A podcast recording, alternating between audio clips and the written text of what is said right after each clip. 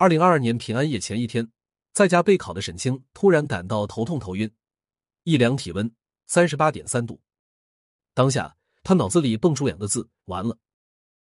第二天发烧到三八度的他前往考场，坐在考场上，整个人忽冷忽热，三个小时考下来，我累得差点背过气去。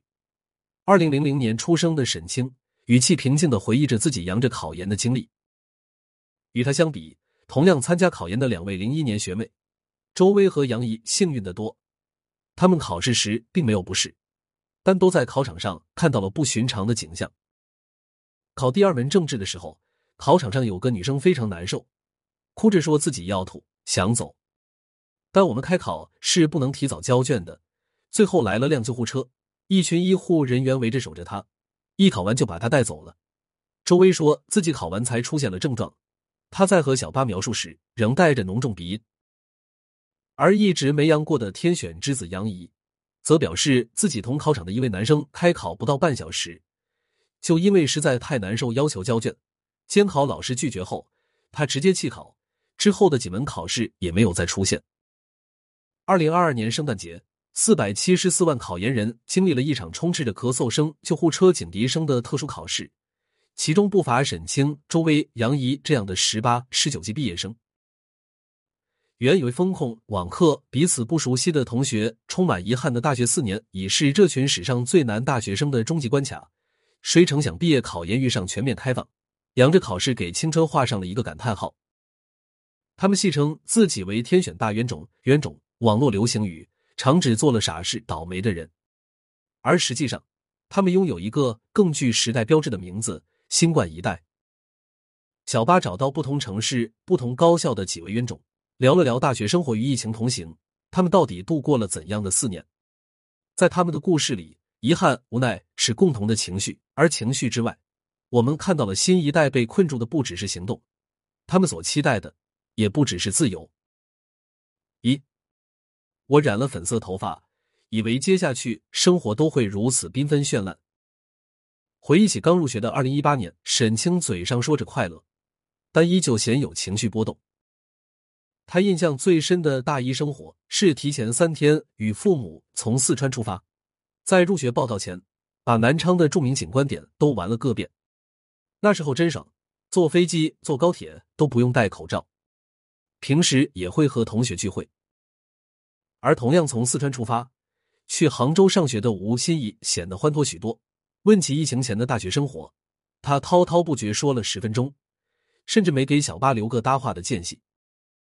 我大一过得可开心了，从四川到杭州上学，第一次离家那么远，到大城市可兴奋了。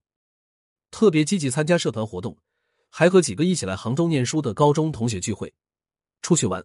吴心怡的兴奋劲儿，透过电话都能感受到。大一下学期，我还参加了一个短期支教项目。天南海北的志愿者组成小队去泉州培训，然后大家又一起坐绿皮火车去湖南农村办阅读夏令营。结束后，大家还在长沙玩了三天呢。在他的描述中，大一课程虽多，但压力小，限制少。他这一年去了南京、上海、天津等各个地方旅行。二零一九年年末，吴心怡还特意染了个粉色头发。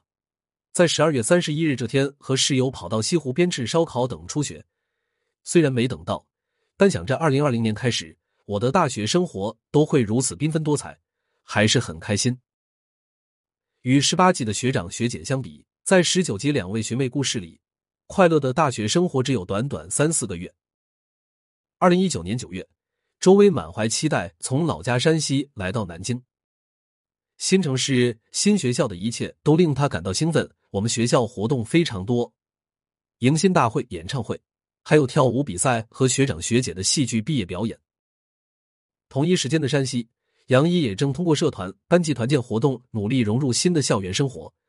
回忆起仅有的那几个月正常的大学生活，杨一说，像是一切刚好步入正轨，就戛然而止。二零一九年十二月三十日，武汉市中心医院在一份病人的检测报告中。发现检出 SARS 冠状病毒高致信度阳性指标，这意味着新冠病毒被发现。在这个冬天，带着一学期新鲜见闻放假回家的大学生们，并不知道自己的这些精彩在未来将成为难以企及的奢侈品。二，刚进大学，马上就毕业了。二零二零年二月，新学期开学，大学生们被通知在家上网课。一开始是说暂缓在家，还没有具体的返校时间。后面因为疫情严重了，返校不太安全，让我们在家上网课。杨毅回忆道：“这一上就是一整个学期。”在小巴联系到的几位大学生记忆里，他们再次进入校园是在期末考试的时候。我记得非常清楚，有一门课返校上了一节课考试了，老师也没见过，甚至连书都没有，只是在家上网课的时候听老师讲，看 PPT 做笔记。杨毅表示。返校后的第一重打击便是考一场没好好上过课的事。而对于一直身处中高风险地区的周薇来说，关于大学的大部分记忆只有上网课。由于时常无法满足出发地没有疫情的返校条件，大学四年，周薇只有二个学期是在学校度过的。线上上课的不便利之处，在他所学的广播电视编导专业身上体现的淋漓尽致，因其专业实操性较强。需要合作拍摄短片，而老师教学原本也需更注重线下实操的部分。但无论在校与否，周薇和同学们一直都上着网课。大三开始就没有笔试考试，都是合作拍片。但网课教的比较潦草，我们也没办法小组合作，对学业影响蛮大的。那么返校后情况会好些吗？根据吴欣怡的描述，二零二零年五月学校通知返校，在此之前。学校要求所有同学通过办公软件进入系统进行人脸采集。当时他们并不知道，这便是往后几年出入校园的钥匙。采集完人像，在返校前四十八小时内做一次核酸，将核酸结果与出发地精确到座位号的交通信息以及家长签字的返校同意书等资料一并上传学校系统，由辅导员进行人工审核。审核通过，懵懵懂懂的大学生们便踏上了返校的旅程。吴心怡在描述这段经历的时候，用了一个词“老师”。他说当时什么都不知道，特别老实就回学校了，一回去就封校。之后的日子里，有的高校学生可以通过审批，获得至少一小时至多四小时的外出时间，而沈清所在的学校，则直到他们大四上学期需要出校园实习，才可向辅导员申请刷脸进出。在此之前，全校学生完全封闭式管理。被封在校园里的学生，甚至不太能够组织娱乐活动。虽然我们时常在社交媒体刷到的操场演唱会、操场广场舞，但现实中，当人员聚集越来越多，这些活动总被学校保卫处打断。与小巴沟通的毕业生无一例外提到了被学校保安驱赶的经历。与此同时，封校让彼时的他们感到十分不解的一点是，只封学生。教职工、教职工家属、学校店铺的商家都可以自由进出，甚至我们学校有演播厅，会举办一些比赛，参赛人员和家属就直接一大巴车开进来。吴欣怡回忆道：“说实话，有埋怨过，这样风控还有什么意义？”同样的情况在小巴了解的其他几所高校也有发生，而定向风控的隐患同样需要新一代们承担。二零二二年四月。红星新闻报道，宁波新增一例阳性感染者为高校教师。五月，中国农业大学官网发布文章，称该校一名教职工核酸阳性。七月，四川新闻网发消息称，电子科技大学沙河校区一名教职工在其校外居住社区核酸检测结果呈阳性。当高校教职工出现感染，学校采取的统一措施是在宿舍上网课。早上的课，我们四个人都没起来，直接手机插上耳机，听着听着就睡着了。关键是我们并不是被封在宿舍，还是可以在学校随意走动的，就很搞笑。吴欣怡始终无法理解在校上网课，这样封校加网课的经历，十九级的毕业生或许感触更深。杨怡表示，感觉刚进大学，马上就毕业了，大家就在大一上学期见了一下，接下来不是在家。就是在宿舍上网课，很多同学到毕业了都还不认识。美国心理学家沙赫特斯坦利曾做过一个交往剥夺实验，让人待在一个完全与世隔绝的小房间里，每待一小时可获得十五美金。参与实验的共二个人，一个待了两小时就受不了，另一个待了八天，也决定放弃。人类是群居动物，我们需要社交，这一点毋庸置疑。行动受阻的大学四年，带给新一代们的，不只是毕业典礼、毕业照、毕业旅行缺失的遗憾，更有缺乏社交带来的心理影响。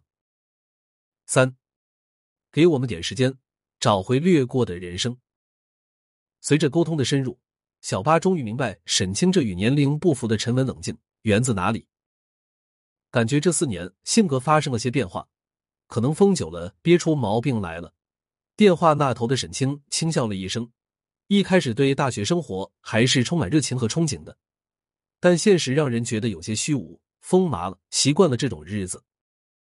即便是在沟通中依旧热情开朗的吴心怡，谈到封校后的心态变化，也表示，即便可以申请几小时的外出，他和同学们也因时间束缚没了出行的欲望。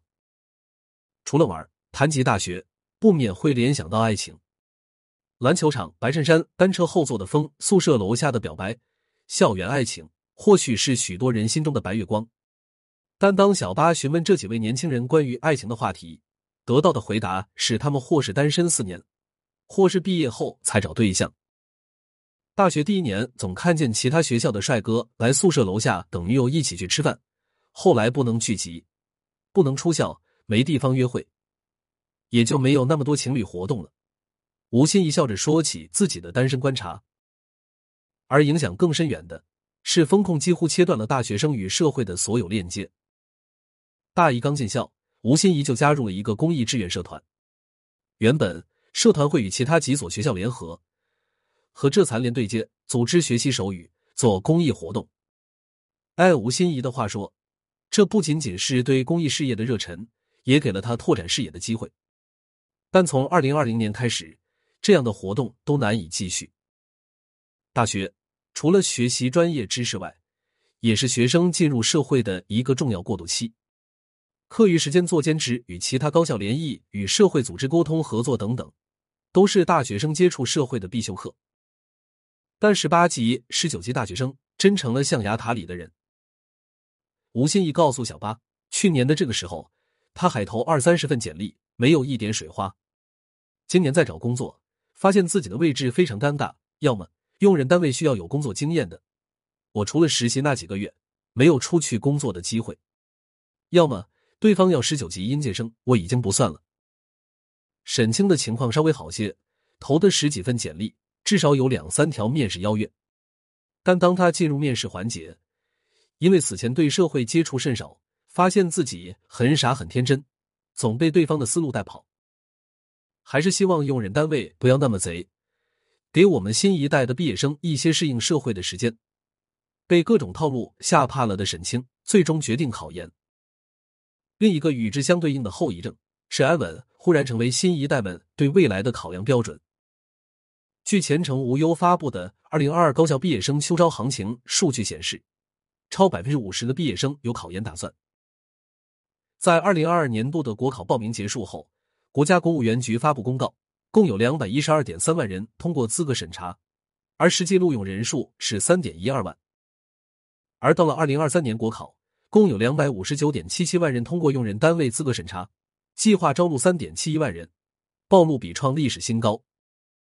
小八与新一代们对谈时，都会问一个问题：如果回到二零一九年，你最想做什么？沈清的答案是三个字：不折腾。他说自己曾有一个保研的机会，但想自己把控未来方向，所以拒绝了。如今找工作失利，又扬着考研，他对于当初拒绝和老师一起做项目、发论文的行为感到懊悔。四，我们才二十出头，不必感到 emo。二零二二年十二月七日，新十条发布，非高风险区不再采取各种形式的临时封控，除特殊场所外。不要求提供核酸检测阴性证明，不查验健康码。终于自由了的新一代们，回看自己的大学生涯，竟出人意料的理性。骂归骂，遗憾归遗憾，但确实有道理。我们学生出去玩跑的地方很广，老师如果注意一点，也就家和学校两点一线，比较好管控。沈清说道。而在学校备考的周围也表示，考研时期开始理解学校。你看全面开放之后崩成什么样子？我们考研人很害怕自己阳了。据他介绍，在社会面已放开的情况下，学校仍对留校考研的大四学生进行封闭式管理，这在一定程度上给了他们安全感。